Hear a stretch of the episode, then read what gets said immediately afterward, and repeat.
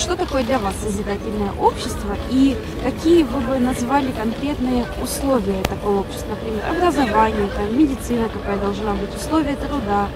Вот более такие, возможно, пункты, какие бы вы хотели выделить? С помощью э, сплочения, типа, можно, да, движухи всякие делать, поднимать вообще всякие нормы, э, поднимать, э, не знаю, уровни жизни, и тогда как-то будет немножко лучше, веселее, удобнее жить.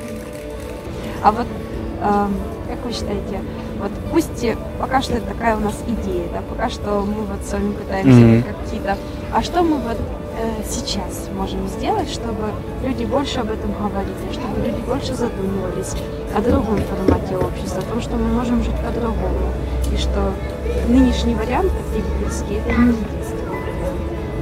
Ну, вообще, самое, самое элементарное, с чего просто начинается э, большинство войн и всяких штук, это недоговоренность или обманы.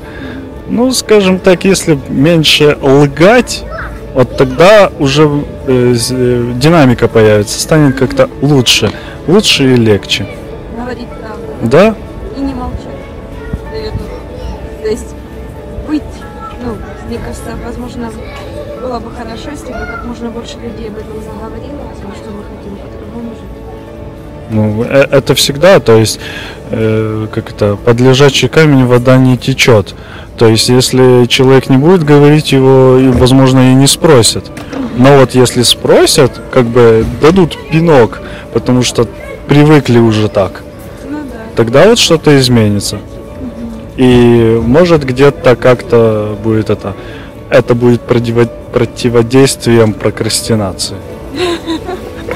Какой, какой первый шаг? конкретно каждого, во-первых, он должен э, как бы просчитать и понять, что это все-таки выгодно. То есть некий элементарный просчет это уже первый шаг. Дальше осознание, о да, мне это тоже надо.